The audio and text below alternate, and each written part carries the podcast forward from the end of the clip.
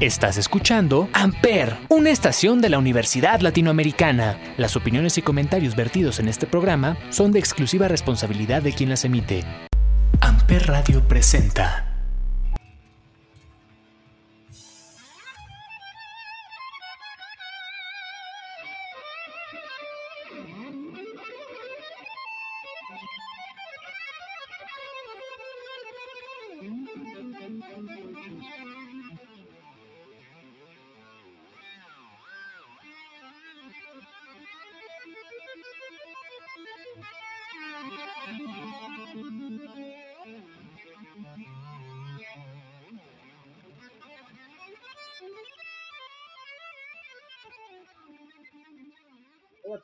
Bienvenidos a este podcast de Nuevos Sonidos con el a través de Amper Radio de la Universidad Latinoamericana y como todos los miércoles nos acompaña Olivier. Olivier, ¿cómo estás? Hola, Ismael, bien, aquí contento de estar en un episodio más de 35 milímetros por Amper Radio. Así es, y recuerden que como todos los miércoles en este podcast analizamos música, analizamos bandas, analizamos discos importantes o analizamos pues cualquier tema relacionado con la música que a nadie le importa, pero a nosotros nos apasiona. Y pues en este caso vamos a hablar de un estilo de, de interpretar instrumentos que se ha visto bastante relacionado ya sea con la música clásica, el jazz, el blues, el rock y el metal. Sí, vamos a hablar del shred o shredding, que ya como bien dices, ¿no? Es un estilo virtuoso de tocar la guitarra, sobre todo centrado en los solos, ¿no? En los solos y, y en, la, en las escalas, en la velocidad, es donde los guitarristas pueden mostrar su talento, ¿no? Su, su virtuosismo, exactamente. Este estilo de tocar, pues se ha visto bastante relacionado también con la música clásica, sobre todo con Paganini, que Paganini recuerden que es este violinista que se cuenta la leyenda que vendió su alma al diablo para pues ser el, el violinista más rápido de toda la historia y de hecho sí se cuenta, ¿no? Que, que tocaba el violín con velocidades que a simple vista era casi imposible ver a qué, a qué velocidad eh, eh, digitaba, ¿no? Las notas. Sí, justamente está muy basado el, este estilo de, guitarra en la música clásica, ¿no? Y en las escalas. Y sí tiene bastante relación con el, con el violín, ¿no? Inclusive hay muchos que tocan piezas clásicas con la guitarra como parte de su repertorio, ¿no? Exacto. De hecho, varios de los guitarristas que vamos a analizar el día de hoy justamente tienen videos hasta tutoriales, ¿no? De cómo interpretar música clásica o, que realmente el, el nombre correcto es música culta eh, según el Conservatorio Nacional, porque la, decir música clásica pues implicaría una, un periodo clásico, ¿no?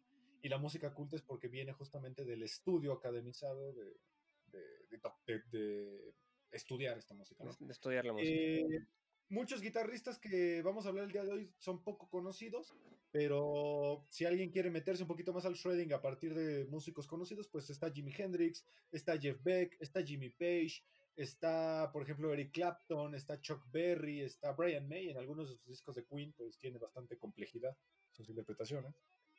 Sí, la verdad es que Brian May también. Siento que Brian May era un poco más modesto, ¿no? Como que él tocaba donde iba y no quería destacar como tal. Pero también es muy buen guitarrista. ¿no? Sí, tocaba justamente pues lo que su banda le, le requiriese, ¿no? O sea, no, no necesitaba sobresalir, ya que pues tenía justamente a, a Freddie Mercury para hacer ese cargo, ¿no?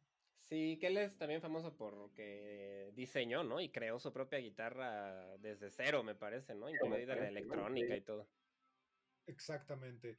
Eh, vámonos con el primer guitarrista, que pues bueno, eh, es el que con el que abrimos el episodio, eh, un guitarrista que lamentablemente falleció hace dos años. Estamos hablando de Eddie Van Halen, guitarrista y fundador de una de las bandas más emblemáticas del hard rock, de, del rock y del glam.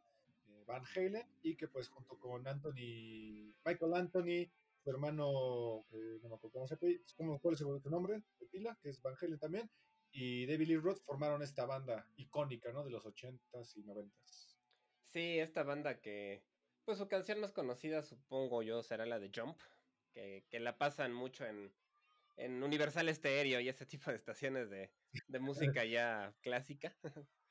Y, Exacto. Y pues sí fueron como icónicos de los ochentas, ¿no? También tenían esta vibra de fiesta, de, pues no sé, como de chicas y fiestas y cosas de ese estilo que, que tenían mucho estas bandas, ¿no? De esta época. Sí, exactamente. De hecho, el, el, bajo de Michael Anthony, hay uno que tiene que es una que la forma es una botella de Jack Daniels, que es esta, Estaba bastante feo, a mí me parece muy, muy feo. Eh, pero bueno, una característica importante de Eddie Van Halen eh, es su guitarra, que es la, la Frankenstrat, que es una combinación de una guitarra Stratovarius, eh, no, perdón, Stratocaster, de Fender, que se le aplicó una técnica que se llama shrill, en la que la guitarra, pues obviamente ya tratada, pero sin pintar, se mete a una cubeta de agua caliente con una especie de químico que es parecido al drano y se deja la pintura en la superficie. Entonces, cuando uno la sumerge y la vuelve a sacar, quedan estos patrones pintados, ¿no? Entonces, por eso es una guitarra como muy icónica y muy única en el mundo. Que de hecho está en el Museo del Rock and Roll, del Museo de la Fama. Ahí está la guitarra.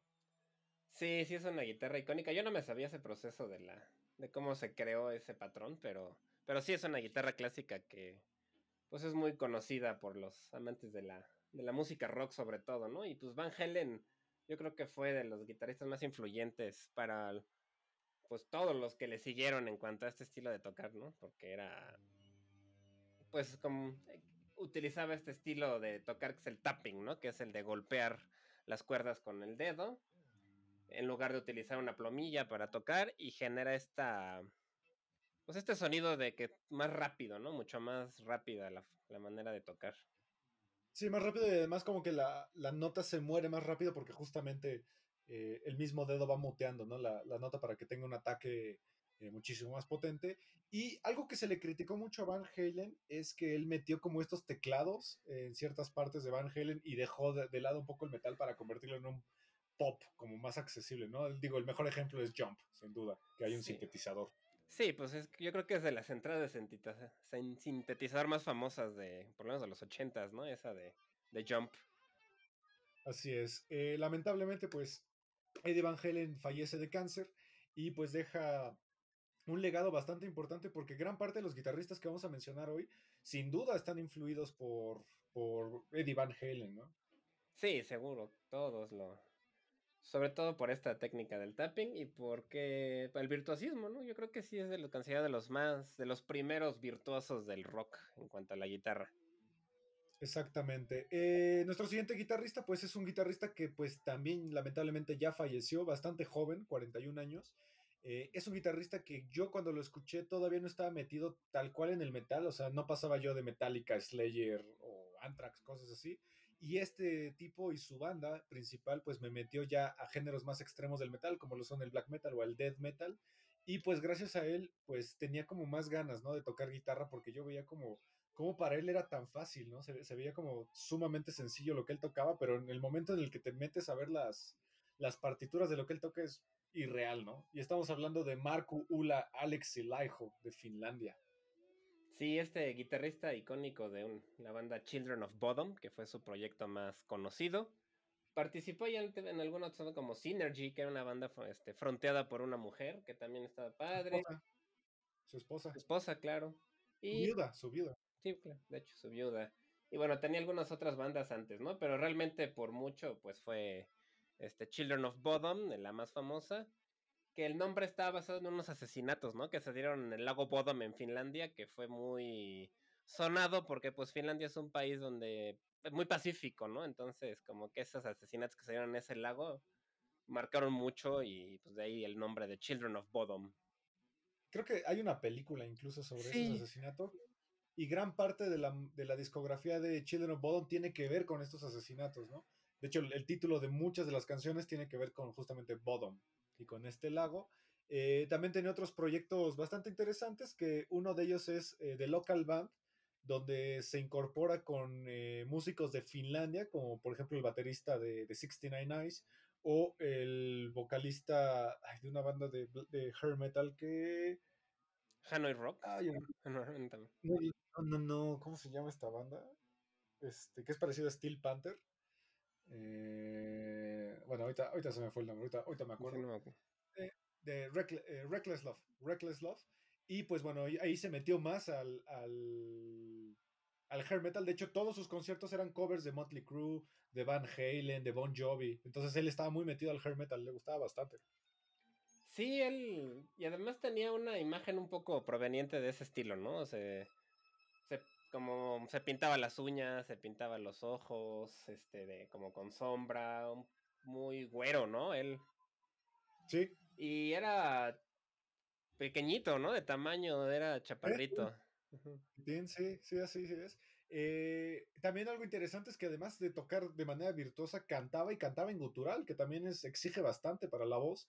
Eh, un, cantante eh, gutural que tú de hecho siempre has dicho, ¿no? Que admiras mucho a, los que cantan y tocan al mismo tiempo. Sí, la verdad es que es algo que siempre me ha parecido impresionante, sobre todo este estilo de música que sí requiere de concentración, me imagino, aunque bueno, supongo que con el tiempo ya, pues ya lo tocan natural, ¿no? Pero, pero sí, cantar, tocar es difícil, ¿no? Exactamente. Él estudió en el Conservatorio de Helsinki, entonces pues de ahí se nota mucho la influencia de, esta música culta y que eh, pues lamentablemente fallece el 29 de diciembre del 2020. Hasta ahorita creo que ha sido eh, un poco ocultado la razón de su muerte, pero bueno, él siempre ha tenido muchos problemas de depresión, tuvo muchos problemas de alcoholismo. De hecho, hay un eh, documental de Children of Bodom que se llama Chaos Riding Years, donde justamente se ve que el 80% del documental están ebrios. Sí, eran famosos por tomar vodka, ¿no? Inclusive como que era, es una bebida que se da mucho en esa parte del, mundo y, y ya, y sí, sí era, sí es común verlo a él borracho al principio. Yo sé que tenía una enfermedad como muy extraña, ¿no? Alguno de esos síndromes raros que, que no mucha gente tiene y que fibrosis pancreática o algo así, no sé, una cosa muy extraña que parece que fue lo que lo llevó a fallecer, ¿no? Pero quién sabe. Digo, de ahí seguramente viene como del alcohol, ¿no? A lo mejor con el, páncreas y todo También, sí. Sí, seguramente. Pero bueno, Alex Ilajo, pues sin duda es uno de esos guitarristas que, cambió el mundo, eh, sobre todo el mundo del metal. Y algo que a mí me indignó mucho es que cuando fueron los Grammys del 2021 no lo pusieron en el In Memoriam. No, pues es que ni. Yo creo que ni conocían a la banda mucho, ¿no? Porque en los Grammys dan ahí los premios de metal, pero realmente no son demasiado relevantes, yo creo, para, el, para los Grammys, ¿no? Creo que ni lo transmiten, ¿no? Creo que en la, en la transmisión en vivo, creo que ni siquiera ponen el premio. Sí, creo que no. Creo que de hecho es, es, de eso que graban aparte. Sí, eh, cada quien. Eh, vamos a escuchar algo de Children Bottom, esta canción llamada Are You Dead Yet? Que conseguiste nada más la parte del solo, ¿no? Creo. Sí, bueno, es él tocando la guitarra, digamos, toda la guitarra. Es de esas clases que pueden luego encontrar en YouTube. Ah, súper. Nos vamos a escuchar a Alex el hijo de Children of Bottom.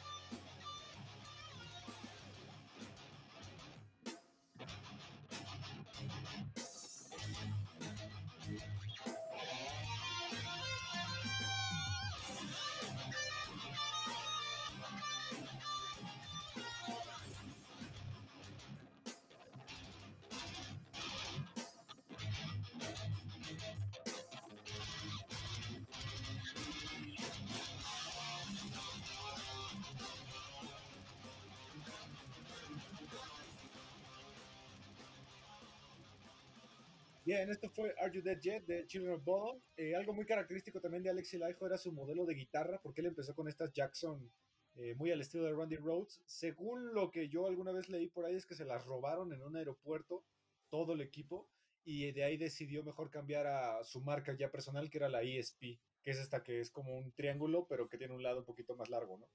Sí, fue, yo creo que su guitarra pues siempre utilizó ese modelo, ¿no? Creo que yo no, no, me acuerdo haberlo visto con otro modelo y pues era, tenía su patrocinio y todo por ESP, era... Pues se puede conseguir todavía el modelo de su guitarra, ¿no? Sí, ahí en el centro seguramente la encuentran. No, no son tan caras, porque pues como que ya pasaron un poquito de moda ese tipo de guitarras, ahorita están más en modelos clásicos, pero seguro sí la encuentran ahí en el centro. Sí, en la calle de Bolívar, ¿no? Creo. Sí, que yo una vez fui ahí y me robaron, así que tengan cuidado porque... yo me compré mis guitarras y afortunadamente nunca me pasado nada. Yo a los 18 años fui a comprarme una guitarra ahí, me robaron el dinero y me quedé sin guitarra y sin dinero. Sin dinero. sí, muy, muy, triste, pero bueno. El centro es de cuidado un poco. eh, vámonos con un guitarrista que, pues bueno, él sí sigue vivo. Uno de los guitarristas que a mí más me gustan de, de los actuales. Eh, yo tengo una guitarra que es justamente de su marca personal, que es esta Fender Telecaster negra.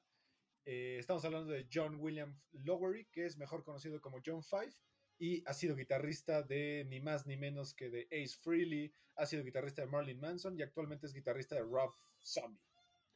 Sí, la verdad este cuate es un excelente guitarrista, ¿no? La verdad, como que siento que no es tan protagonista en sus bandas.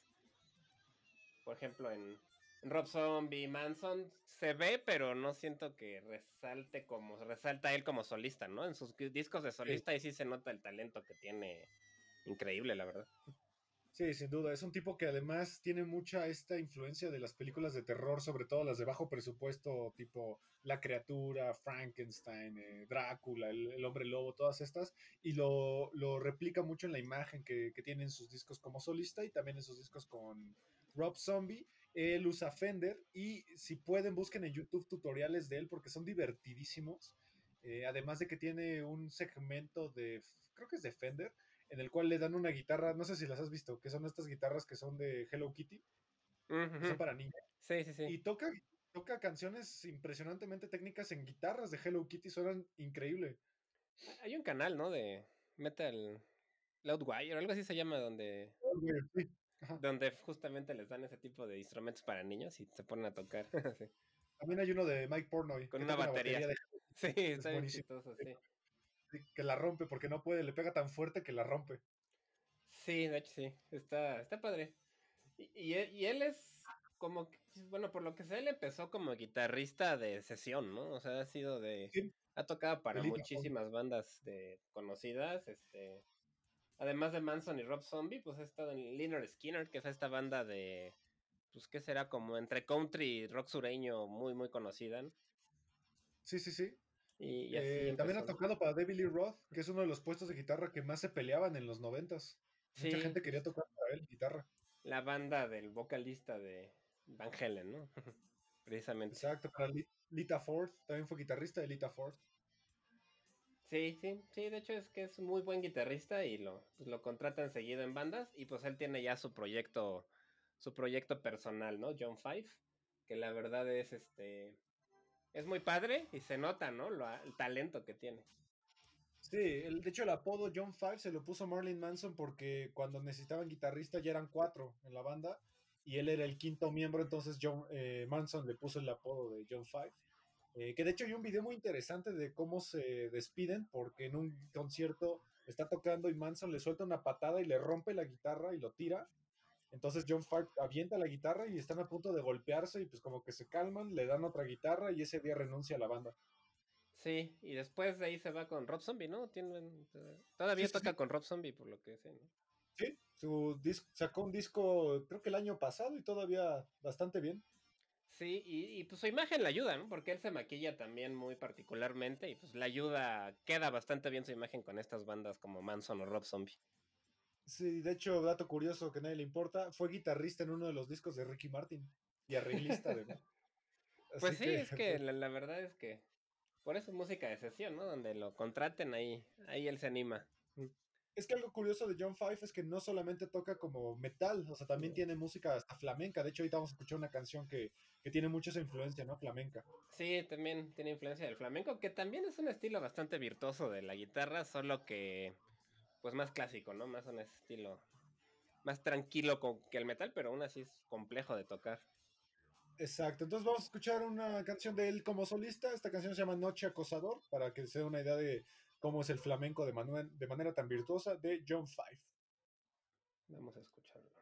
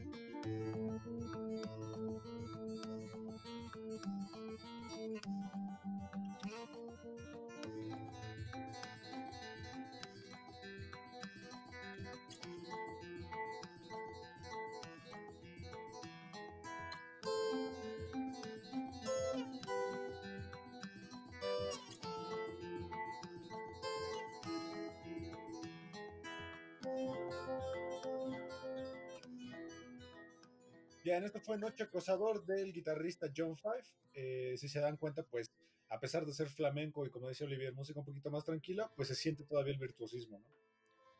Sí, bastante, se, se escucha y, yo con él me pasó algo raro, porque yo la verdad es que no lo ubicaba yo como un guitarrista virtuoso hasta que empecé a escuchar sus discos de solista, porque pues en Manson la verdad es que el virtuosismo no está muy presente, es una música más sencilla, digamos.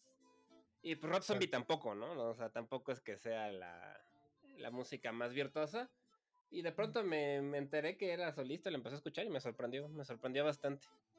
Sí, es brutalmente rápido, además, y es como algo que es muy importante en el shred, es que son muy precisos, ¿no? Como que cada nota se siente en su lugar y no hay tanta distorsión. Eh, si alguien quiere, tal vez no entiende ese concepto, escuche por ejemplo a Kerry King de Slayer, donde se siente muy sucio todo, no se siente tan técnico. Tan limpio, perdón. Sí, que de hecho ese es un. Pues una de las críticas que le hacían un poco a Kerry King, ¿no? Que decían que no era tan.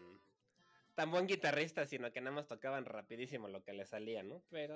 O ruidoso, ¿no? O ruidoso. Sí. Pero eh, mejoraron mucho. Yo, guitarrista que siento que no está muy metido en el shred, pero que sí definitivamente creo que está un poquito menospreciado, es Daron Malakian. Ah, sí. System of Porque a pesar de que el tipo a lo mejor no es tan virtuoso, es brutalmente rápido y además es brutalmente preciso. Todas las notas están perfectamente en su lugar y tal vez no se le da el valor que, debería hacer, ¿no? Además es el que le mete más la influencia pues de, de Europa del Este, ¿no? Oriental, A, su oriental a su música y y sí es cierto, tiene su grupo, ¿no? Bullets on Broadway o algo así se llama, ¿no? Scars. Scars, on Broadway. sí, Scars on Broadway. Sí. Sí, después hablaremos tal vez de System of a Down. Una banda un poquito menospreciada en ciertas cosas para mí. Pero vámonos con un guitarrista que casualmente es de Estados Unidos, pero que en Japón es casi, casi Dios. Es un dios en Japón, a pesar de que no es de ahí. Un guitarrista que para mí es la única cosa importante y significativa de una banda que yo odio, que es Megadeth. Eh, un guitarrista que ha estado en una de las bandas más importantes y menospreciadas y poco conocidas de la historia de la, de la música neoclásica, del metal neoclásico que es Cacophony. Estamos hablando de Marty Freeman. Sí, Marty Freeman, este estadounidense que, que pues sí, yo creo que se hizo famoso tocando para Megadeth, ¿no? Porque tocó en los discos más icónicos de Megadeth. Y pues tiene uno de los solos más famosos también de la historia del metal, que es el de Tornado of Souls, que es una canción, pues donde él se avienta un solo, la verdad, bastante bueno. Y yo creo que de ahí se popularizó, ¿no? Y ya después, como dice, se fue a Japón, se dedicó mucho tiempo a hacer jingles y cosas de ese estilo para la televisión japonesa. Y tiene también sus proyectos solistas. Y tiene música bien rara también, ¿no? De música muy extraña japonesa. Muy experimental. muy experimental. Eh, está en el puesto 26, eh, su solo, de que decías de Tornado of Souls, que es el número 26 de los 100 mejores solos de todos los tiempos. Eh, que mucha gente dice que el mejor solo de la historia del rock es este Stairway to Heaven de Led Zeppelin. Pues ¿Estás de acuerdo? Pues podría ser. Sí. yo creo que sí, por lo menos. Sí, por lo menos que se quede en la mente y que sea bastante. También bastante virtuoso era Jimmy Page. Exacto. Solo que Jimmy Page para mí no es red, porque no es rápido, solamente es virtuoso. Sí, sí, es otro estilo. Nunca tuvieron así velocidades impresionantes, pero también tocaba bastante complejo, ¿no? Y era y además era un solo guitarrista haciendo todo, ¿no? Para una. Exacto. Eh, Marty Freeman, pues, eh, siempre fue como ese guitarrista que todo mundo dentro de Mega ubica. a pesar de que no seas fan como yo, pero yo ubico perfectamente a Marty Freeman o a Chris Broderick sí, como los guitarristas que siempre han acompañado ¿no? a Dave Mustaine. Sí, ahora está un, brasileño, ¿no? El de que era el de Agora, cosa me olvidé su nombre, que también es muy bueno en Megadeth. Es Kiko Laurel. Kiko Laurel, algo así, Laurel o algo así, que es portugués, brasileño y pues tenía un grupo muy muy progresivo, ¿no? Y ahora toca con Megadeth. Así es. Eh, Marty Freeman pues le metió mucha influencia a Megadeth del metal neoclásico. Eh, se alejó un poquito del trash en cuanto a su técnica porque él estaba mucho más metido en la parte del jazz o del progresivo o incluso del speed, que el speed pues evidentemente implica mucha velocidad. Sí, sí, el speed metal, que también es un género donde hay mucho shred todo el tiempo, ¿no? Normalmente. Exacto. Pero, yo creo que él era más, yo creo que él aspiraba un poco más, ¿no? O sea, como que Megadeth se le quedó corto, yo siento, un poco. Sí, totalmente. Entonces ahí encontró su alma gemela en los años 70, que es un guitarrista que después vamos a hablar, tal vez al final, porque es para mí la historia más triste de la música, que es este un guitarrista que hablaremos después de Cacophony. Eh, pero ahí ellos también crearon un estilo de tocar guitarra en el metal que se llaman las, las eh, guitarras gemelas, que es justamente cuando las dos guitarras están tocando lo mismo, solamente que a lo mejor varía un poquito la escala, pero se escucha una armonía preciosa. Sí, sí, sí. Que eso viene desde Thin Lizzy, ¿no? Creo también ya tenían ese tipo de, de, influencias. Iron Maiden también tenía. Iron Maiden también lo hace mucho. También lo, pero sí, sí es. Es un estilo bastante padre. Así es, entonces vamos a escuchar el solo de Tornado of Souls de Megadeth, interpretado por Marty Freeman. Vamos.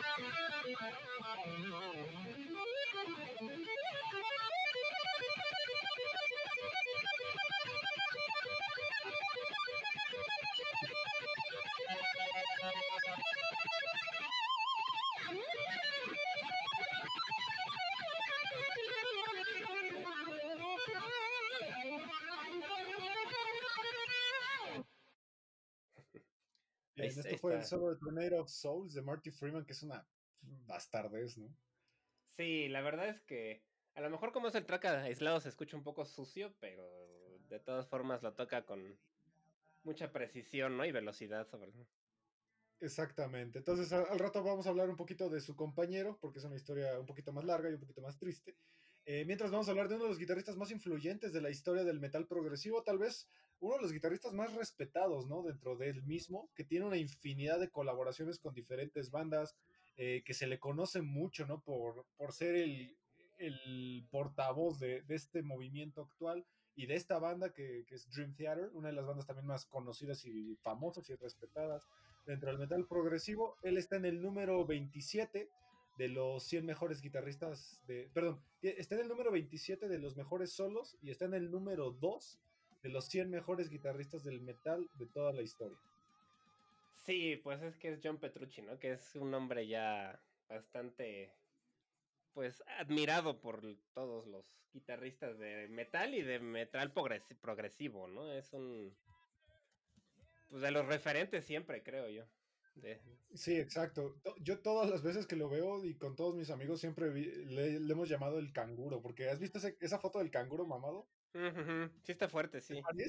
Está todo así gigantesco, parece como que hasta le cuesta mucho trabajo mover los brazos, pero el tipo tiene una velocidad impresionante. Es, es, brutalmente rápido, John Petrucci. Sí, la verdad es que John Petrucci y también súper preciso, ¿no? No parece que no se equivocan nunca, aunque supongo que sí lo deben hacer, pero pero es un tipo muy, muy, muy preciso y que sí, su, banda más conocida es Dream Theater y también tiene su proyecto solista y, bueno, Liquid Tension Experiment también es bastante conocido, ¿no? Creo. Sí, que es básicamente Dream Theater 2, solamente que en vez de estar John Myung de Dream Theater como bajista está Tony Ayumi. Tom, este, Tom... Tony Levin, perdón, Tony Levin. Sí, es parecido, un poco más yacero tal vez, ¿no? Eh, es que aquí hay un, hay un tema. En Dream Theater es complicado ser, yo creo que el vocalista, ¿no? Porque tienes al tecladista que es este Jordan Roots, tienes a Mike Porno en la batería, bueno, que ahorita ya es Mike Mangini, tienes en, la, en el bajo a John Myung y tienes en la guitarra a John Petrucci. Dijo, ¿qué tipo de vocalista tienes que ser para pues meterte una banda con ellos y además tener esa paciencia, ¿no? Porque de repente tienen canciones donde la parte instrumental dura 10 minutos y pues, el vocalista yo creo que siempre se sale, se va un rato a, tras bambalinas, ¿no? Pues sí, la verdad es que luego no, pues es que son canciones de 12 minutos, tienen hasta de 20 minutos, media hora y pues sí, la verdad es una banda diseñada para que destaquen los instrumentos. Que el vocalista, la verdad, para mí siempre se me ha hecho su, no me gusta su vocalista, el James LeBrie. Yo sé que es buen vocalista, pero no me gusta su voz. Yo siento que en esta banda encajaría, ¿sabes quién? Eh, Bruce Dickinson, de Iron Maiden. Podría también, sí, tiene un tono igual así. Alcanza tonos bastante agudos, ¿no? Sí, más, más virtuosos. Y James LeBrie, no eh, sé, tiene una voz del que a mí a veces sí me, me irrita, ¿no? Yo sé que siempre digo lo mismo, pero me cuesta trabajo. Sí, cansa un poco. Eh, creo que el mejor ejemplo de lo que pueden ensamblar estos tipos es una canción llamada Six Degrees of Inner Turbulence. Ah, es una canción que pues hay que estar preparado, dura 42 minutos. De hecho es todo un disco. Eh, la canción ya está dividida en movimientos, pero es un despliegue de virtuosismo impresionante. Eh, para mí es mi disco favorito de Dream Theater, el Six Degrees of Inner Turbulence y el Octavarium, yo creo. Sí. a pesar de que mucha gente considera tal vez el Metropolis 2 o el Images and Words. Yo estoy más metido con, con el Six Degrees. Eh, también John Petrucci ha sido parte del grupo de los tres más grandes guitarristas de ciertos años, que es el G3, ah, sí. que es una gira que se hace, eh, donde está, él ha estado con Joe Satriani, que es otro guitarrista impresionante, y con Steve, Vai, otro guitarrista que a mí no me gusta tanto. No, fíjate que a mí tampoco me encantan este, ni Steve Vai ni, o sea, ni Joe Satriani, porque se me hace un estilo ya más... No sé, se me hacen muy o sea, como que solo tocan por presumirse, me hace a veces. O, buscan guitarras mm. extravagantes, ¿no? ¿no? Para presumir que, ay, puedo tocar una guitarra de cuatro. O sea, son buenísimos, pero sí pueden llegar a ser medio payasos o petulantes porque su música sí es de... escuchen lo maravillosos que somos, pero a veces siento que se les va la parte de la composición por, por estar ahí. No siempre, tienen muy buenas rolas, pero... Han escrito canciones para una banda que te gusta, Transiberian Orquesta, este Joe Petrucci, ha escrito sí. banda, canciones para ellos. Sí, Transiberian Orchestra me gusta esta banda navideña prácticamente. que también otro, este, Alex Scolding, que vamos a hablar de él, también ha tocado en Transiberian Orchestra. Exacto. Eh, John Petrucci, pues sin duda ha sido una de las influencias más grandes de todo el metal progresivo. Es un tipo que pues no le pide nada a nadie, la verdad es, es brutalmente rápido. También ha tenido muchas colaboraciones con Marty Freeman. Ha, ha tenido colaboraciones con una de mis bandas favoritas que es Periphery. Eh, tiene Liquid Tension Experiment, tiene Dream Theater, ha estado en el G3, ha estado en los discos solistas de la mayoría de los de Dream Theater, entonces es un guitarrista que, pues es casi casi un lujo, ¿no? Tenerlo interpretando en, tus eh, discos. Sí, claro, pues es, es de los más reconocidos de, del metal progresivo y de guitarrista en general, ¿no? La verdad, como dices, es el pues de los que anda siempre ahí en el G3 y demostrando sus habilidades, que la verdad es que todo es bien Theater es bien complicado y yo la verdad nunca siquiera intenté aprender alguna de sus canciones, ah. porque no, la, habilidad no me dio nunca para tanto, la verdad. Eh, vamos a escuchar algo de John Petrucci de solista, esta canción llamada Terminal Velocity, de su disco Terminal Velocity, y esto es John Petrucci.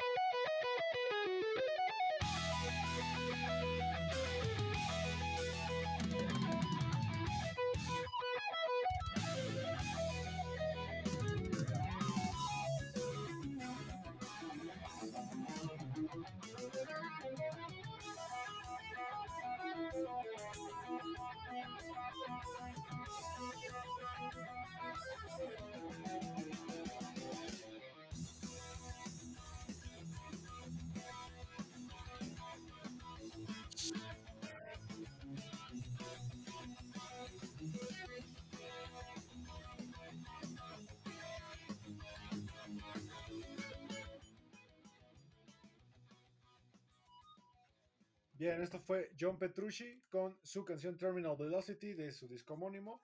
Eh, vámonos con un guitarrista, pues que tal vez de la lista es de los más jóvenes. Eh, es un guitarrista que, pues la verdad, a mí me parece que es un atascado. Toca muy bien, eso sí, pero me parece un súper, súper atascado. Eh, porque tiene una técnica bastante interesante que usa mucho su dedo pulgar, justamente para crear estas, estos tonos tan graves dentro de la guitarra, ¿no? Y que está metido también en un tipo de género musical que se llama el gent, que alguna vez ya hablamos de él cuando hablamos de Meshuggah. Sí, un género pues, muy sincopado, ¿no? Y también bastante virtuoso en, pues, en todos los instrumentos, ¿no? Es un, género que tampoco es nada sencillo de, tocar. Él es este de Estados Unidos, ¿no? Sí, es de Washington DC. Nació el mismo año que yo, 1983. y es este Tosin Abasi, del grupo más conocido que tiene, es Animals as Leaders. Así es, Animals as Leaders, que es esta banda de metal progresivo que raya el, el estilo gent y que justamente pues Tosin Abasin eh, últimamente además de interpretar con su banda se ha dedicado muchísimo a, ir a la NAM, que la NAM es esta la convención como nacional de músicos que se da en Anaheim, California y que donde van pues los músicos más virtuosos de cada uno de los géneros y presentan sus instrumentos nuevos, presentan marcas, presentan incluso talleres eh, justamente o clínicas, ¿no? Para, para que ellos te enseñen cómo tocan y yo he visto, yo, yo jamás he, ido, me encantaría ir, pero he visto sus dinámicas, como va enseñando y todos los que están viendo nada más están como con una cara de, o sea, no voy a tocar eso jamás. No. Eh, porque sí, a mí se me hace que su estilo es como muy particular de él, es muy atascado. Y ahí presenta mucho sus guitarras, que la que más me llama la atención es una Ibanez Tam eh, número 100, que es una que parece como un bombón blanco. Está, está muy curiosa su guitarra. Sí, y otra cosa de él es que toca con la guitarra muy arriba, ¿no? Como que se la pone, se la cuelga muy arriba, se ve chistoso, pero bueno, la toca increíble. Y otra cosa, otra cosa que es raro en el metal, no sé por qué, pero es que él es afroamericano y casi no hay afroamericanos tocando en el metal, hay pocos, ¿no? Y sobre todo guitarristas. Sí, tan conocidos o virtuosos, sí, como que más eran más como de la antigüedad, ¿no? Que tenemos a Chuck Berry o tenemos a... Sí, en el blues, el rock and roll, a muchísimos, pero en el metal es raro y él es como una de las figuras más importantes de afroamericanos en el metal. Sí, de hecho, él fundó lo que ahora se conoce como el G4, que mm. son este, guitarristas igual virtuosos, pero jóvenes. Está, eh, de ello, fue fundado por Joe Satriani, pero ahora está con él Guthrie Govan, que Guthrie Govan, si no lo conocen, es esos, esos guitarristas impresionantes que nadie conoce, porque le ha compuesto música no solo a, a Joe Satriani, sino también a Steven Wilson. Es el guitarrista de los primeros discos eh, como solista de Steven Wilson, Guthrie Govan. Sí, él es también bien raro, ¿no? toca muy padre, pero tiene música bien extraña también el Guthrie. Y no toca en vivo. Él se niega a tocar en vivo, no le gusta. Sí, cierto que no da conciertos, pero en YouTube tiene un canal y la verdad toca, ahí pueden verlo. Pues es el guitarrista suplente de Asia, otra de las bandas súper, súper virtuosas del rock de progresivo. del rock progresivo. Él ha tocado con Asia, ha tocado con una banda que se llama The Aristocrats, ha tocado con Steven Wilson, entonces pues también es bastante virtuoso, pero bueno, este Tosin Abasin es un guitarrista que, que de hecho vean sus, vean sus clínicas, es casi imposible como intentar analizar qué está haciendo con el pulgar mientras con los otros dedos arpegea, es, es muy como extraño. Un estilo muy de Jimi Hendrix, ¿no? Que también usaba el pulgar. Exactamente. Entonces vamos a escuchar esta, esta canción de Animals as Leader llamado Physical Education de su disco The Joy of Motion.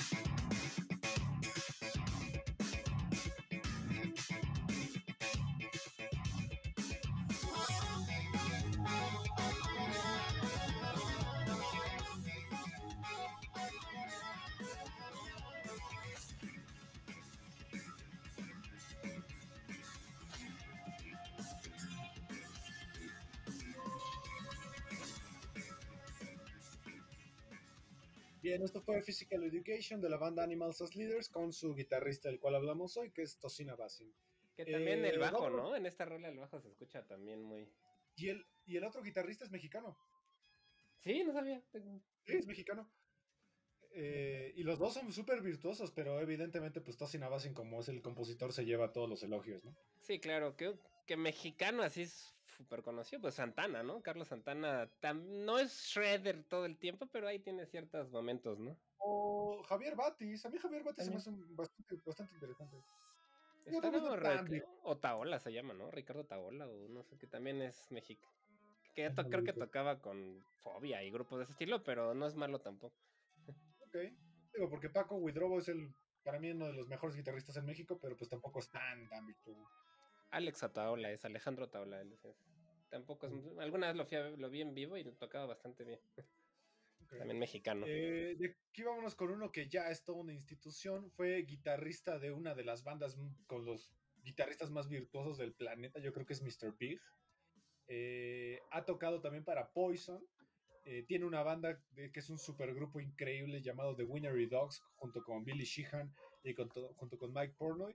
Y actualmente se juntó con Adrian Smith, que es el guitarrista de, Iron Maiden, para hacer un disco juntos. Y estamos hablando de Richie Kotzen. Richie Kotzen, que bueno, él es este, nació en 1970, ya tiene sus 52 años, igual de Estados Unidos, que varios son de Estados Unidos, o sea, de la lista, ¿no? Sí, sí, sí. Salvo Alexei le dijo, creo que no hemos hablado de más, más que de, Ah, bueno, Eddie Van Halen. Ah, Eddie Van Halen de Amsterdam. Sí. sí, es cierto. Pero sí, este es, este de estos guitarristas que yo siento que no es tan conocido como debería. Sí, como que comercialmente no es tan reconocido, ¿no? Si escuchas el nombre.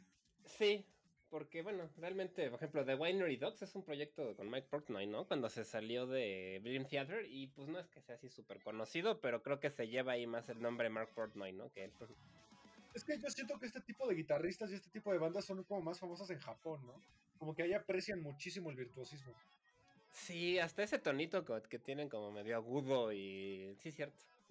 Sí, como que Japón es un país como que valora mucho el, el shredding, valora mucho el, el virtuosismo técnico de instrumentos, ¿no? Pero pues Richie Kotzen es un guitarrista que no se limita tanto al metal, sino que tiene discos incluso de jazz fusion, de blues, de funk. Y algo curioso de él es que él no toca con plumillas, todo lo toca con, con los dedos. Sí, es un estilo muy particular que se le escucha, ¿no? Como se nota a veces cuando se toca con el dedo. Y es un poquito más ahogado. Porque tiene que mover muy rápido los dedos. ¿no? Exactamente. Eh, Richie Kotzen, pues al final es de esos guitarristas, como bien decías tú, que a lo mejor no es tan conocido, pero pues ha estado en una de las bandas más importantes del metal progresivo, que es este Mr. Big, que Mr. Big es una banda que además de, de Richie Kotzen, pues cuenta con virtuosos que también vamos a hablar aquí, que es Paul Gilbert, un guitarrista increíble. Eh, Billy Sheehan, que es uno de los bajistas más interesantes de todos, y Pat Torpey, que Pat Torpey era un baterista muy, muy bueno que pues lamentablemente ya, ya falleció. Sí, que tampoco es, que es una banda también algo desconocida, ¿no? No que no la conozcan, pero tampoco es tan famosa como podría ser. Es como de culto, ¿no? Sí, más bien, exacto. Eh, algo interesante también de Richie Kotzen es que canta. Y canta bastante chido también. sí, la verdad es que ah, a mí me recuerdan como a otros, no sé exactamente bien quién, como Maynard Skinner, no sé, pero me recuerda a alguien. sí, tiene una voz como muy, muy, muy peculiar, ¿no? Este, Richie Kotzen. Pero bueno, vamos a escuchar su proyecto nuevo que tiene con Adrian Smith, que se titula Smith Kotzen. Eh, vamos a escuchar esta canción llamada Scars.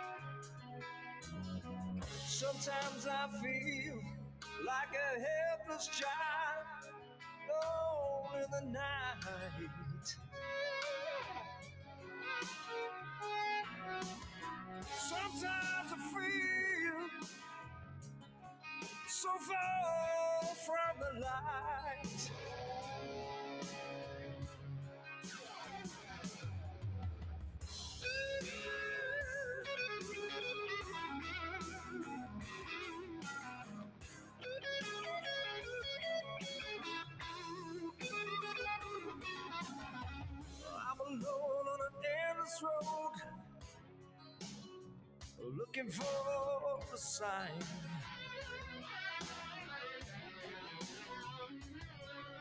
A crossroads stretches out ahead, but I don't know which way is mine. Bien, esto fue Scars de eh, Adrian Smith y Richie Cutzen, de pues, su nuevo proyecto, eh, Smith Cutzen. Ya sé que te recuerda, creo. Suena un poco a Sammy Hagar. Puede ser, sí, no, puede ser, sí, es que lo, como que lo traigo en la punta de la lengua, pero no sé quién exactamente. Con una voz muy ochentera. Sí, justo, es exacto, es un estilo muy ochentero y, más hard rock, ¿no? Más orientado al, hard rock, al blues también. O tal vez un poco como a Dio. Podría ser un poco, también me recuerdo un poco a Eddie Vedder, o sea, estoy cando como por todos, perdido ahí un poco. tiene una combinación rara de voz, pero bueno, sin duda Richie Kotzen es de esos guitarristas que nadie conoce, pero que vale mucho la pena entrarle a su música. Vámonos con uno que, pues ni modo, hay que mencionar, pero yo lo odio, se me hace un estúpido. Es un tipo súper, súper mamador llamado Ingvi Malmsteen, que es uno de los pocos que no son estadounidenses, este es de Suecia. Este sueco, sí, es un sueco súper conocido, nació en 1963, tiene 58 años, nacido en Suecia y que además de ser conocido como el guitarrista más rápido del mundo en algún tiempo, es conocido por ser un payaso, ¿no? O sea, sí es un tipo bastante soberbio, petulante, que sí cae gordo porque es muy presumido, ¿no?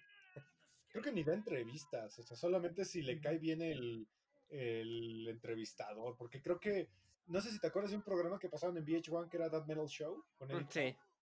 Que creo que ni siquiera quería ir porque no le caía bien Eddie Trunk. Y Eddie Trunk es como una inminencia en el metal, es el para mí es el periodista de metal más importante del mundo. Sí, lleva como 20 años o más cuando un programa de radio en Estados Unidos muy conocido, ¿no? Eddie Trunk. Y tiene un podcast que también es muy conocido. Y de hecho yo lo conocí en That Metal Show, de hecho, en VH1. Y sí, cuando fue lo, como que muy grosero, ¿no? Muy, muy payaso, sí. sí. Sí, porque ellos manejaban una dinámica que era bien chida que los... Eh, los, los del público te, le podían preguntar algo al invitado y si el invitado no sabía, perdón, si Eddie Trunk no sabía, eh, le regalaban discos o películas. Ah, sí, claro, sí. Y Ingrid Malmsteen como que nunca quería contestarles nada. Sí, la verdad sí es un tipo payasón, pero que no se puede negar su talento, ¿no? O sea, sí es un tipo que toca muy bien y muy rápido. Sí, él está más orientado al metal neoclásico, más hacia la música culta. Él es el que para mi gusto más se parece a Paganini. Sí, puede ser, sí tiene ese estilo más clásico y, y podría parecer al violín, sí. Sí, pero solamente que él para mí está estancado en un estilo en el que la guitarra solamente es escuchar un tipo que, que toca rápido y ya. O sea, no, no, para mí no propone absolutamente nada. A mí, para mí sí tiene ciertas canciones que me gustan, pero sí es cierto que muchas veces nada más puro show off. Sí, exacto. Él, él también ha tenido otras bandas, que es la de Stiller y Alcatraz, que Alcatraz a mí sí me gusta, tiene un estilo como un poquito más jazzero. Eh, también eh, tiene un estilo más hacia eh, orientado hacia Rainbow, a los primeros años de Rainbow, donde estaba justamente Richie, Blackmore y Dio. Sí, justo, ahí empezó Dio con, con su voz privilegiada, ¿no? Que en, Rainbow. Y sí, sí tiene un estilo parecido y. Y pues bueno, siempre se menciona en cuanto a shred guitar y en cuanto a velocidad, ¿no?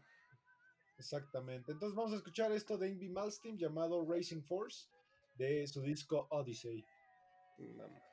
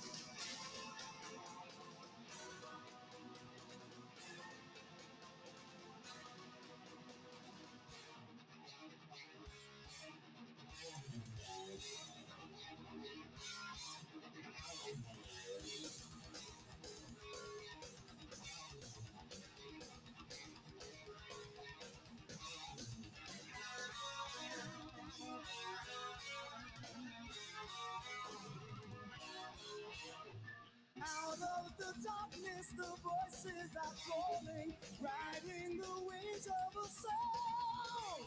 The fury is and heaven is. I feel it. The lightning strikes. It feels like never.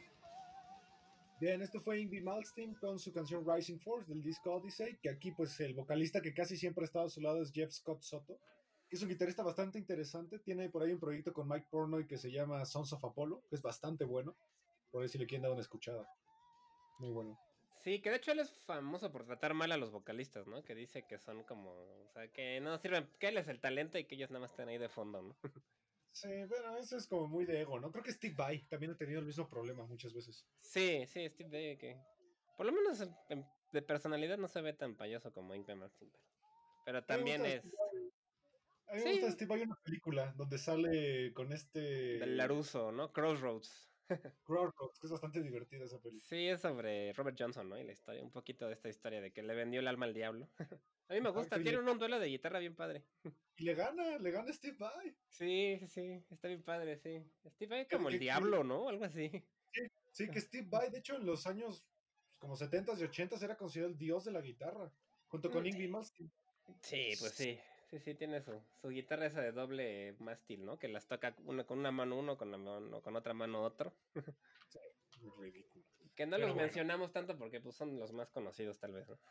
sí, pero bueno, Ivy Malmsteen siempre ha sido un, tipo problemático, pero pues sin duda es un tipo bastante talentoso. Sí. Eh, vámonos con algo que a lo mejor para muchos es sorprendente, porque hay una chica en este top que es bastante virtuosa, que en los últimos pues 10 años se ha visto en el foco de la NAM. La NAM casi siempre hace una, eh, un taller con ella, una clínica con ella, que estamos hablando de Nita Strauss, que su verdadero nombre es Vinita Sandia Strauss. Ella es de Estados Unidos y ha tocado en bandas como The Iron Maidens, que es Iron Maiden pero con chicas.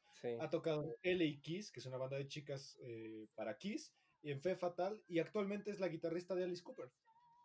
Sí, es una guitarrista muy reconocida en el mundo del metal y que también es muy, muy, muy buena, ¿no? En, sí, es también Shredders. Yo, yo la conocí con The Iron Maidens un tiempo, como que tenía sus bandas de covers, ¿no? De covers de otros. Sí. Sí, es correcto. tiene muchos videos en YouTube de cómo tocar, eh, digamos, canciones complejas de, de la música metal bajadas un poquito a algo más accesible. Eso está chido. Sí, está, y toca la verdad muy bien. Que también Alice Cooper se dice por haber tenido chicas guitarristas, ¿no? también estaba una que se llama Orianti, que, sí, que es muy buena, solo que su música no me encanta porque se me hace muy popera, pero es una chica también muy buena, muy buena en la guitarra. Exacto, y de hecho algo interesante de Nita Strauss, que a nadie le importa, es que ella, según ella, ella es descendiente de Johann Strauss. Pues, pues puede ser, bueno, tal vez, digo, el apellido ahí ya. pero según no hay pruebas que lo, que lo comprueben. Que lo comprueben, pero sí es una mujer muy reconocida en el mundo de la, de la guitarra. Y Guitar, la revista Guitar World la ha puesto en el número uno de las 10 mejores guitarristas femeninas del mundo. Sí, pues es que la verdad es que no hay muchas así, en el metal sobre todo conocidas. Ella yo creo que es la más conocida, ¿no? Pues sí, es probable. Pero bueno, al final Nita Strauss es todo un emblema dentro de la, la música metal, sobre todo el speed. Eh, y a mí me da risa porque siempre que hay un partido de los eh, de los Rams de San Diego, de, la NFL, ella siempre, casi siempre toca el himno nacional.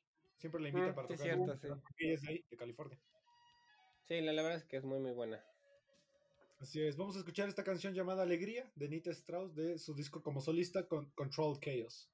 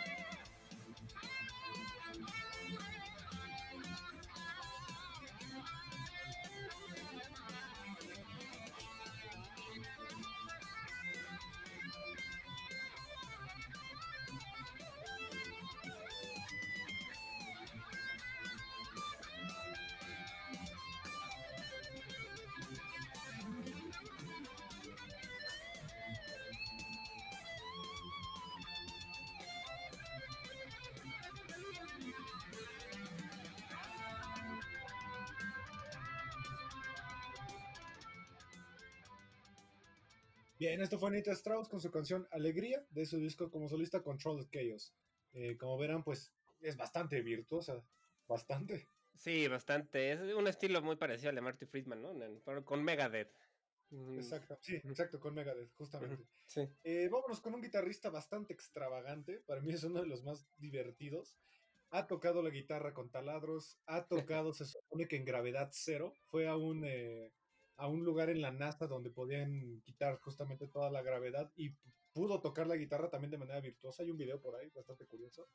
Eh, también miembro de, de, Mr. Big, miembro de otra de las bandas más interesantes del metal progresivo que es Razer X. Eh, su maestro de japonés es justamente Marty Freeman. Y pues es uno de esos guitarristas que, pues, en cuanto sepas su nombre, inmediatamente lo vas a ir a buscar porque es estúpidamente virtuoso. Estamos hablando de Paul Gilbert. Sí, otro estadounidense, ¿no? Sí, son bastantes estadounidenses. Nació en 1966 en Illinois. Tiene 55 años actualmente y como dices, pues es muy, muy conocido por su virtuosismo y por utilizar instrumentos o aditamentos extraños para su música. Exacto, justamente eh, él tiene una técnica llamada staccato, que es que, digo, a lo mejor los que conocen eh, técnicas de guitarra, es un punteo, pero un punteo como muy, muy particular en la cual eh, se, ahoga la, se ahoga la nota, pero que sigue con una reverberación para que genere como una especie de eco, muy extraño. Sí, eso suena parecido al del violín, ¿no? Un pichicato, ¿cómo se llama? Eh, legato, ¿no? Creo que es legato. legato, no, algo así, sí, pero que hacen algo similar los violinistas. Exacto, y pues bueno, en esta banda llamada Mr. Big, pues ha tenido de bajista Billy Sheehan, ha estado Richie Kotzen, y Mr. Big es como de esas bandas del metal eh, progresivo, pues ya de culto, ¿no? Que casi nadie conoce en el mundo comercial, pero que pues es de culto. Eh, también tiene una banda tributo a los Beatles que se llama Yellow Matter Custard, donde justamente está con Mike Portnoy de Dream Theater y Neil Morse en el bajo. Y Neil Morse en el bajo. No sabía que tenía una banda de los Beatles. Eh. Tus favoritos. Sí, además también en esa misma banda tiene covers de Led Zeppelin y The Rush. Bueno, eso ya es más. Eso ya te gusta más. sí. Y eh, uno de sus estudiantes más exitosos es un guitarrista que hablaremos un poquito más adelante llamado Buckethead Ah, Entonces, algo que se da mucho en este estilo del shredding es que muchos de estos guitarristas son maestros de ellos mismos, ¿no? Como que hay una red estudiantil en todo esto. Pues como que siento, y creo que Josie Atriani fue de los primeros, ¿no? Que le, dio clases a Tom Morello, a, a Kirk Hammett, a Steve Vai, creo inclusive. Sí, ¿no? No me acuerdo si Joe Satriani fue maestro de Steve Vai o, Steve Vai fue maestro de Joe Satriani. Sí, tienes razón ahí. No, no estoy seguro, pero sí también. Y, y sí, como que tienen un círculo académico, ¿no? Muy también ¿Cómo se llama esta escuela de música que, es muy conocida? En Berkeley, ahí justo es donde muchos de ellos han dado clases. Todos los de Dream Theater vienen de ahí. Todos. Pero creo que. Creo que el James Labrino. Creo que no, creo que no. Pero sí hay muchos que han dado clases en esa escuela. Exacto, de hecho el, el baterista actual de Dream Theater, Mike Mangini, es maestro de Berkeley y de ahí sacaron al, al reemplazo de Mike Pornoy. Sí, justamente es muy común este circuito académico también entre estos guitarristas. Exactamente, porque pues al final el estilo shred pues se basa mucho en enseñar técnicas, ¿no? De, cómo ser un poco más rápido, cómo ser más virtuoso con ciertas cosas como el punteo, el legato, este, el tapping, etcétera, etcétera. Y se clavan mucho en la teoría musical también, ¿no? Es... Exactamente. Entonces vamos a escuchar esta canción de Paul Gilbert llamado Fuse Universe en la cual pues se darán cuenta lo, lo atascado que también puede ser este tipo. Vamos.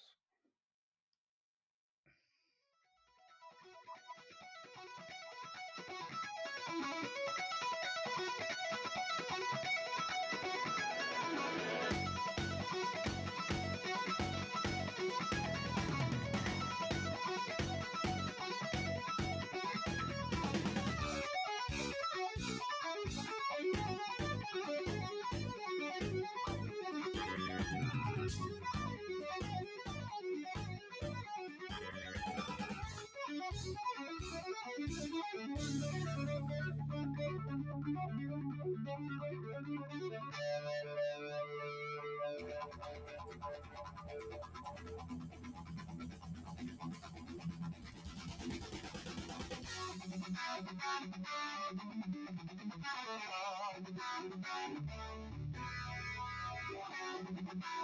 you.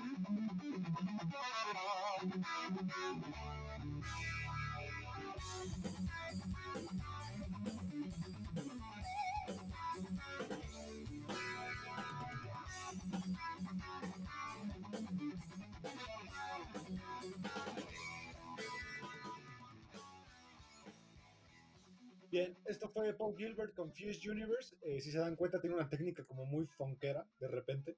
Sí. Una melodía curiosa, ¿no? Sí, sí tiene su, estilo ahí un poco, sí, es como un ritmo, ¿no? Muy, muy, muy de funk. Y también su guitarra es muy extraña, no, no sé qué modelo sea, pero son de las que tienen como la parte de arriba, como un cuerno arriba más largo que los demás. Y aparte mí se me hacen bien incómodas, porque siento que pues, de repente como hasta puedes meter un, golpe, ¿no? Con ellas. Podría ser que sí, pero bueno, también ya es como conocida su modelo de guitarra. Exactamente. Y pues bueno, vámonos con un guitarrista que pues fue una de las grandes tragedias, ¿no? De, de la música, una muerte que pues sacudió mucho al mundo de, del metal. Uno de los guitarristas más prometedores de la historia, falleció a una edad bastante joven, 25 años, y que fue guitarrista de dos bandas importantísimas, que es Quiet Riot eh, y de Ozzy Osbourne, ¿no? uno de los puestos que también mucha gente busca dentro de, del mundo del metal, ¿no? Ser el guitarrista de Ozzy Osbourne. Eh, está en el número 36 de los 100 mejores guitarristas de todos los tiempos y tiene en su haber el número 9 y el número 28 de los 100 mejores solos de toda la historia.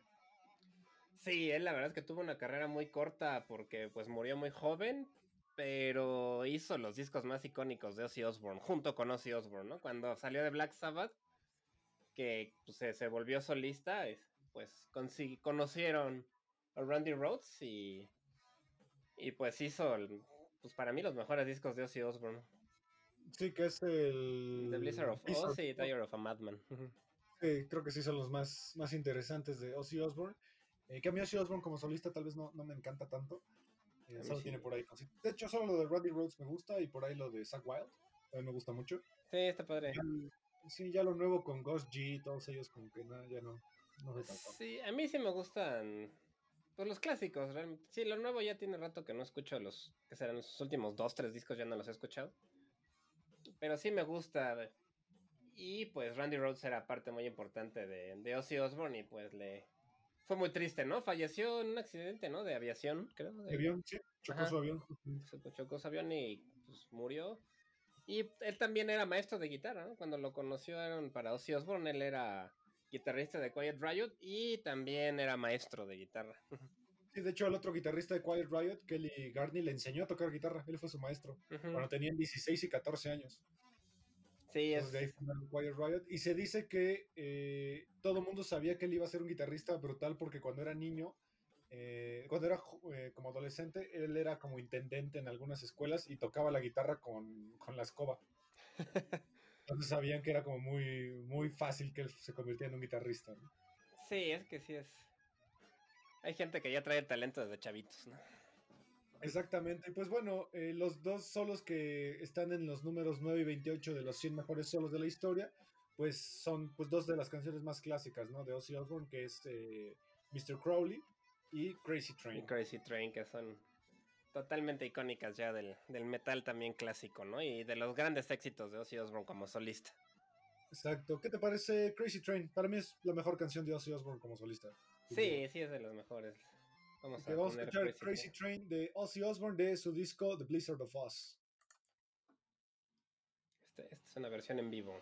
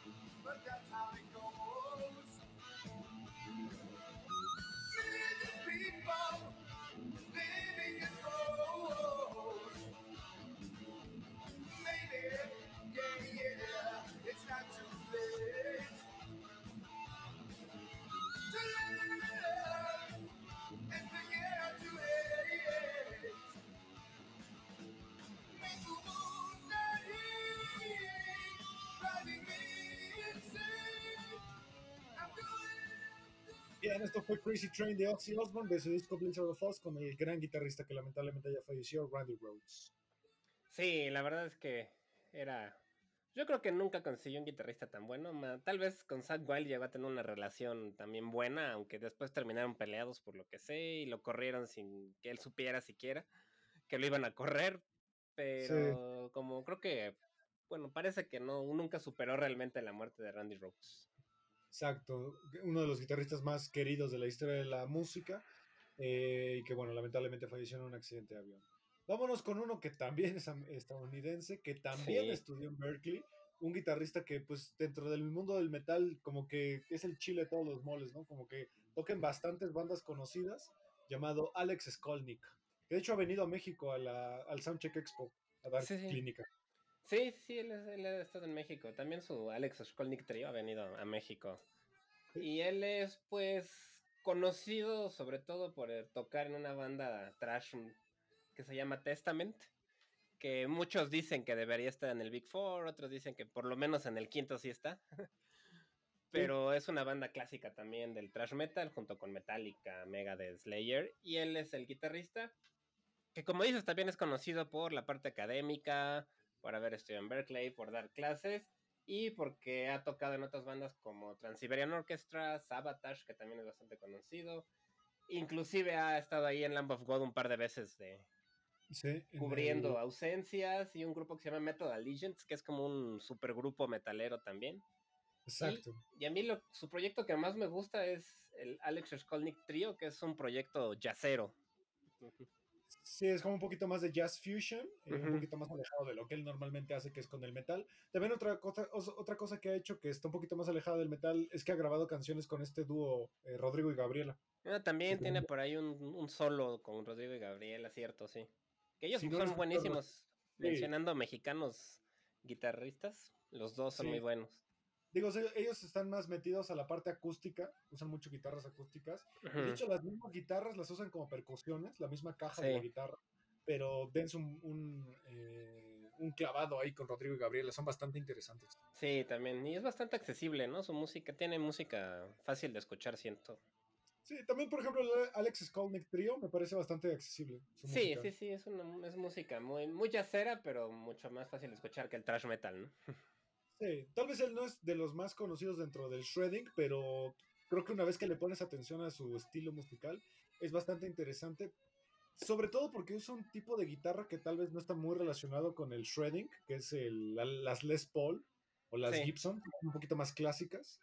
Eh, pero este tipo hace cosas increíbles eh, con lo que tiene. Vamos a escuchar, por ejemplo, de Alex Skolnick Trio Unbound, una canción de su disco con un drum. Vamos.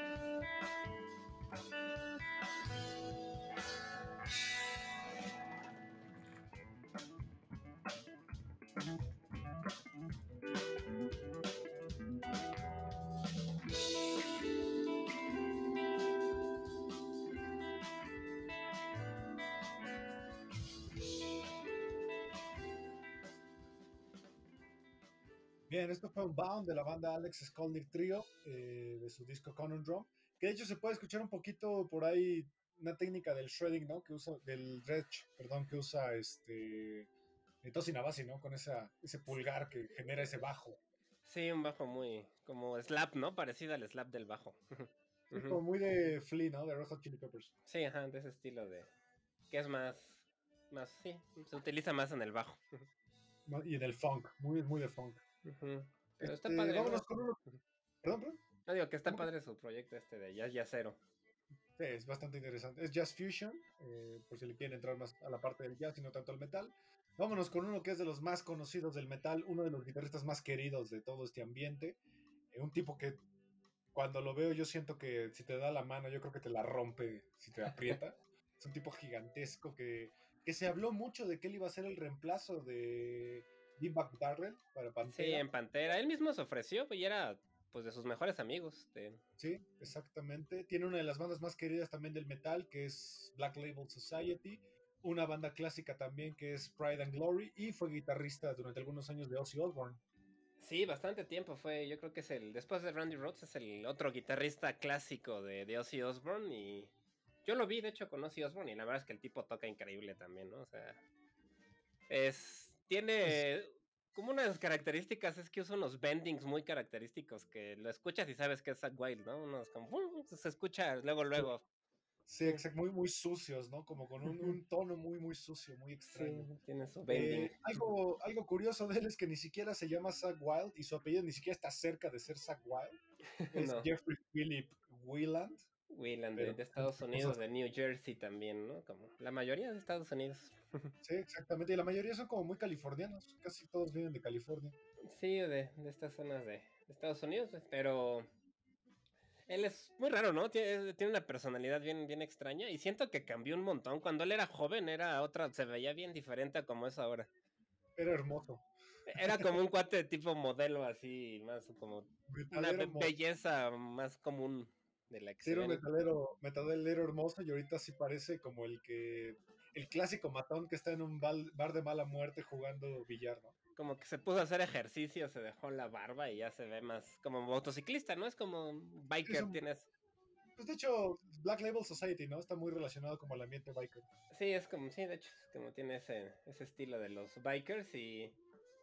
Y es un cuate bien raro. Yo me acuerdo mucho que vi un documental de él donde enseña su colección de Barbies. O sea, no te esperas que un cuate como él tenga, tiene cientos de Barbies que dice que se las empezaron a regalar por alguna razón y las colecciona y tiene montones de Barbies y pues es algo que no te esperas de un cuate como él, ¿no? Ok. Sí, nunca no, has visto, sí, colecciona Barbies y tiene montones y es bien raro, pero bueno. Interesante. Pues, no, no, no relacionarías para nada, ¿no? Con alguien como él. Sí, no, para nada, pero... No tiene, no tiene nada de malo, obviamente. En YouTube está el video, si lo quieren ver, pongan Sam Wild Barbies y ahí sale enseñando su colección. De hecho, en, la, en el primer, eh, lo que dijimos al principio de este, este segmento que tiene Loudwire sobre instrumentos de Kitty, también Wild sale por ahí tocándole una guitarra de, de, Hello Kitty, creo que él sí la rompe. Como que le rompe la cuerda sin querer. Hay un video increíble de él tocando en vivo y que se rompe un dedo, una cuerda se le rompe y le desgarra el dedo y sigue tocando. la, ah, la guitarra está ensangrentada totalmente y él sigue tocando. Sí, sí se ve ese.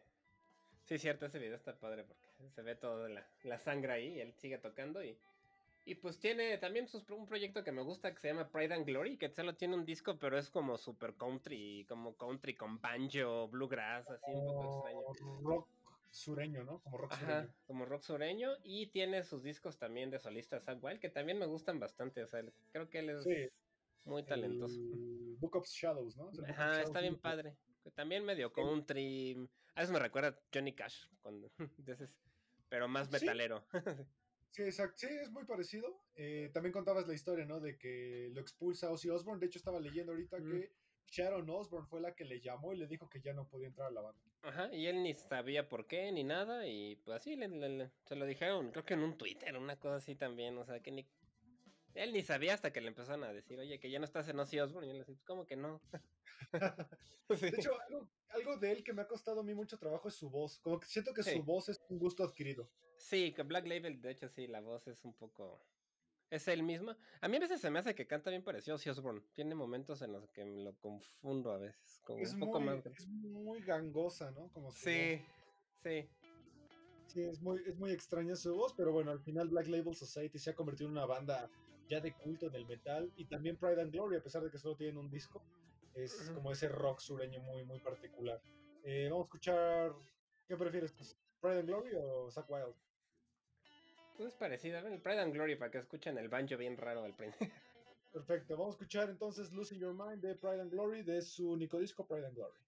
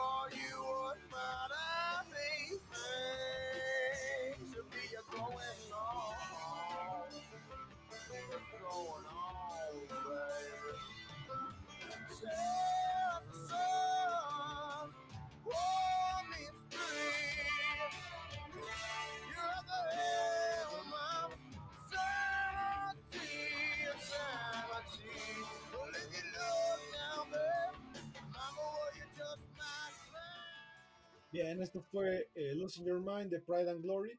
Si se dan cuenta, pues Aquael canta como si estuviera ebrio, ¿no?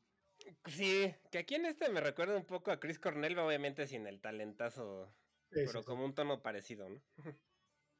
Sí, muy, muy sureño. Lo imaginas perfectamente, creo que tocando el banjo en un pantano, ¿no? En su casa. Sí, justamente, por eso me gusta este disco, porque me gusta a mí ese tipo de música gringa a veces. Exacto. Vámonos con los últimos dos. Uno, uno es muy raro, posiblemente el guitarrista más raro de toda la historia. Un tipo que jamás enseña su rostro, siempre usa una máscara, una peluca, un cubo de, pollo frito en la cabeza. Un tipo que se conoce muy poco de él, de su vida este, pues, personal. Tiene un apodo, eh, que es bastante conocido. Ha tocado para Les Claypool de Primus, ha tocado para Iggy Pop, ha tocado para Mike Payton de Fate No More, para Serge Tankian. Fue guitarrista algunos años del Guns N' Roses. De hecho, él grabó el disco más largo de la historia de Guns N' Roses, que es el Chinese Democracy. Mm, cierto. Para poder tocar en. Ah, bueno, hizo la banda sonora para los Power Rangers, la película de los Power Rangers, para So 2, para Mortal Kombat la 1 y la 2, para Last Action Hero. Y le pidió a Axel Rose de Guns N' Roses que para entrar a la banda tenía que tener su propio estudio que tuviera la forma de un granero que adentro tuviera gallinas, que tuviera paja y que solamente en la televisión se podía reproducir pornografía y si no, él no iba a tocar con ellos. Estamos hablando de Brian Patrick Carroll, mejor conocido como Buckethead. Buckethead, ¿no? También estadounidense, ¿no? Sí. sí. La persona más extraña que hay en la música de este estilo, yo creo. Sí, es un tipo, pues sí, como muy misterioso, que tiene prácticamente su uniforme, ¿no? Como dices que se pone este sombrero del KFC o algo así. Y, y un overall como de prisión, ¿no? Naranja y, una máscara muy rara. Y sí, pues nadie realmente sabe muy bien quién es, ¿no? Como, bueno, yo nunca lo he visto sin máscara. Eh, la máscara creo que es de Michael Myers, de hecho. Es, una réplica de Michael Myers, solamente que es la parte nada más de enfrente. La parte de Se parece un poco al de Joy Jordison de Slipknot, ¿no? Similares. Así es. Eh, tiene más de 300 discos en su haber. O sea, es un guitarrista brutalmente prolífico. Ha tocado desde el metal progresivo, funk, bluegrass, blues, ambient, música de vanguardista, eh, metal, hard rock, eh, shred, como ya habíamos dicho. Está en el número 8 de los 10 guitarristas shred más grandes de todos los tiempos y está en el número 25 de los 50 guitarristas más rápidos de la historia. Sí, él sí es de los que yo he visto que de verdad ni siquiera se ve cómo se le mueven los dedos, ¿sabes? O sea, toca tan rápido. Ajá, parece que, exacto, es impresionante. Y lo raro también es que es muy inexpresivo, ¿no? Toca casi fijo. Sí. Algo que también es muy raro en sus conciertos es que antes de empezar a tocar, él sale y hace un show de chacos. No sé si ubican los chacos, estos palos de. Sí, de, de karate o algo así, de nunchucks. Los nunchucks hace justamente un, eh, una presentación y las bailarinas que salen a bailar en sus shows están disfrazadas de pollos. casi siempre. Tiene una obsesión muy extraña con las gallinas. Con, Kentucky, con Kentucky, no sé, está muy raro, sí. Un cuate rarísimo. Muy extraño, casi no se sabe nada de él. Eh, también se dice que le pidió a Axel Rose que todos los días hubiera tres cubetas de Kentucky Fried Chicken en su camerino, si no, no iba a tocar nada. Y eso que Axel Rose es igual de payaso, ¿no? Ya para que te le pongas payaso a Axel Rose. Y que acepte, además que acepte. Además que acepte, sí. Es un guitarrista absurdamente bueno, o sea, busquen presentaciones en vivo de él, es rapidísimo, como decía Olivier, parece que sus manos son de goma, o sea, sus dedos de repente se distienden de una manera extraña. Sí, la verdad, y se ve que tiene las, como los dedos muy largos además. Exacto, y algo que también eh, metió mucho él a su estilo es el kill pot. El kill pot o kill switch también se le conoce, es este botón que tiene las guitarras, es un botón rojo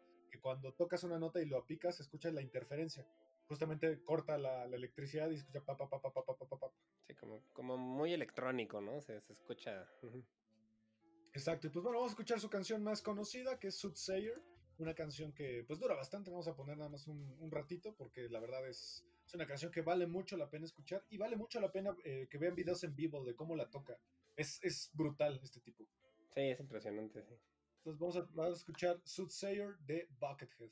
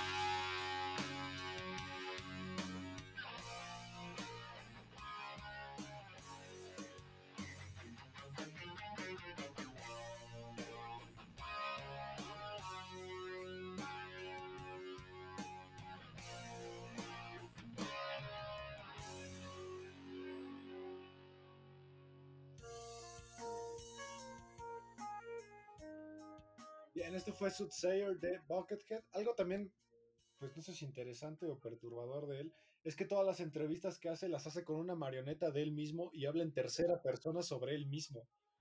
Sí, está rarísimo, como... Sí, la verdad es un cuate rarísimo, que a mí esto se me hace como salido de una película de terror. Sí, podría ser personaje de él, parece un slayer, slasher. Sí, sí, sí, totalmente, parece un personaje de slasher. Es, muy extraño, pero sin duda es, es absurdamente talentoso este tipo. Es, es increíble lo, lo, que puede hacer en vivo. Vean videos de él en vivo en YouTube. Sí, hay varios. Y pues bueno, para cerrar este capítulo, pues vamos a hablar de un guitarrista que tiene una historia, pues la verdad, eh, muy lamentable, muy triste. Una de las tragedias más grandes también de la música, que pues, pues la tragedia todavía no termina de consumarse, si lo podemos decir así. Eh, un guitarrista que sufre de una enfermedad que pues la verdad hasta el día de hoy, si no me equivoco, no, no hay cura eh, y es degenerativa, entonces pues él pues no puede pues ya hacer nada por sí mismo. Se llama esclerosis lateral amiotrófica, eh, que lo que hace es que justamente te atrofia los músculos al punto de que ya no los puedes mover, pero este sujeto pues se ha, se ha superado a sí mismo y compone música con los ojos. Ahorita voy a explicar un poquito cómo funciona eso. Estamos hablando de Jason Becker, fundador junto con Marty Freeman de Cacophony y posiblemente también uno de los guitarristas más virtuosos de la historia de la humanidad. Sí, igual estadounidense, ¿no? Igual de, de California. Nació en 1969, tiene 52 años actualmente. Y pues como bien dices, ¿no? Conocido por su virtuosismo y, y porque tiene esta, esta enfermedad que, pues bueno, le, le impide ya poder tocar la guitarra, ¿no? Exactamente. Él junto con Marty Freeman crea Cacophony, también se vuelve muy famoso en Japón eh, con Marty Freeman, solo que eh, Jason Becker pues sí logró ocupar el, el, papel que tantos guitarristas en los 90s, 80s estaban buscando, que era el ser el guitarrista de David Lee Roth, después de que Steve Vai abandonara la banda. Él lo consigue, que era el sueño de todos. Ahí le diagnostican justamente la esclerosis lateral amiotrófica. Poco a poco sus músculos empiezan a contraer hasta el punto en que actualmente solamente puede mover eh, sus ojos. Entonces su papá le ayuda a crear un sistema en el cual su papá crea una tabla donde vienen diferentes letras y a partir de los movimientos que hace Jason Becker con los ojos le va diciendo cómo meter las notas, su padre las mete a un sistema de composición musical electrónica y así crea música y, guitarristas invitados vienen e interpretan sus canciones. Sí, está, pues está padre, ¿no? Dentro de la tragedia, pues se encontró una manera de, de seguirse expresando. Sí, sí, o sea, la verdad lo que ha hecho eh, Jason Becker es algo impresionante, o sea, que tantos guitarristas de niveles eh, pues tan altos lo, lo consideren para, para, que él les escriba música. En este disco que se llama Triumphant Hearts del año 2016, es un tributo a toda esta música que él compuso con los ojos y vienen varios músicos invitados a tocar para él. Y pues bueno, estamos hablando de Marty Freeman, estamos hablando eh, de Chris Broderick, Estamos hablando de Guthrie Govan, de Joe Satriani, de Steve Morse, eh, ah, de Matías Euclid, que también es un guitarrista bastante bueno, eh, Jordan Roots, de Dream Theater, Joe, ¿cómo se llama este tipo? Nita Strauss también toca con mm, él. John Petrucci toca también para él, o sea, Richie Godsen también toca para él, o sea, estamos hablando de los guitarristas shred más importantes del mundo, tocan para este tipo.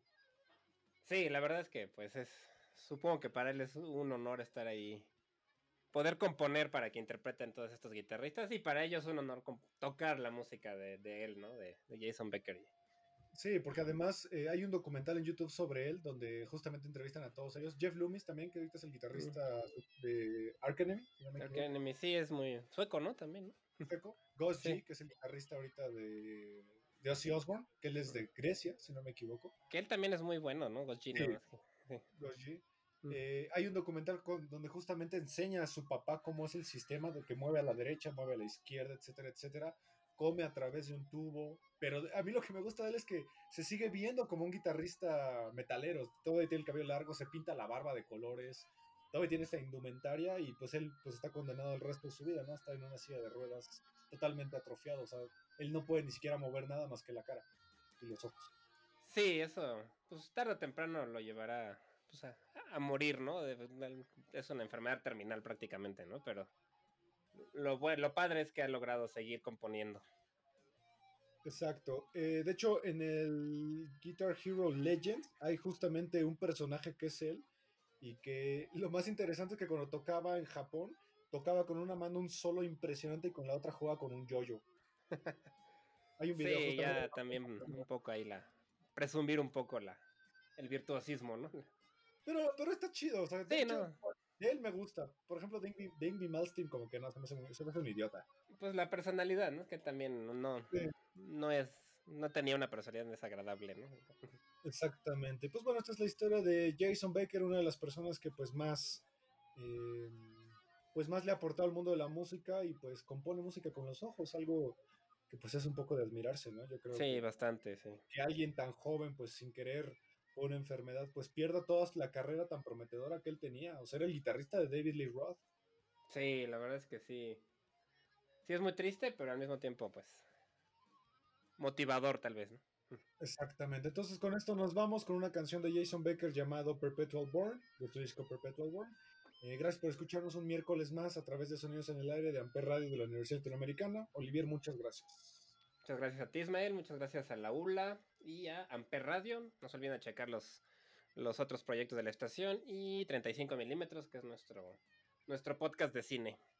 Así es, nos vemos el siguiente miércoles y los dejamos con Jason Becker. Hasta la próxima. Hasta la próxima.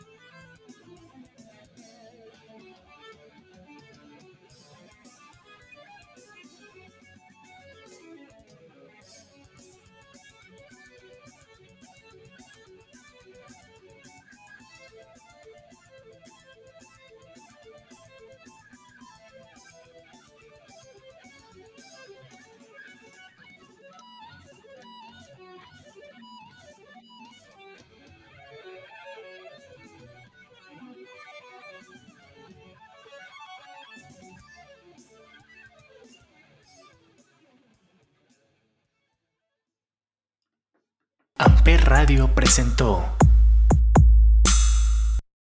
Amper, donde tú haces la radio.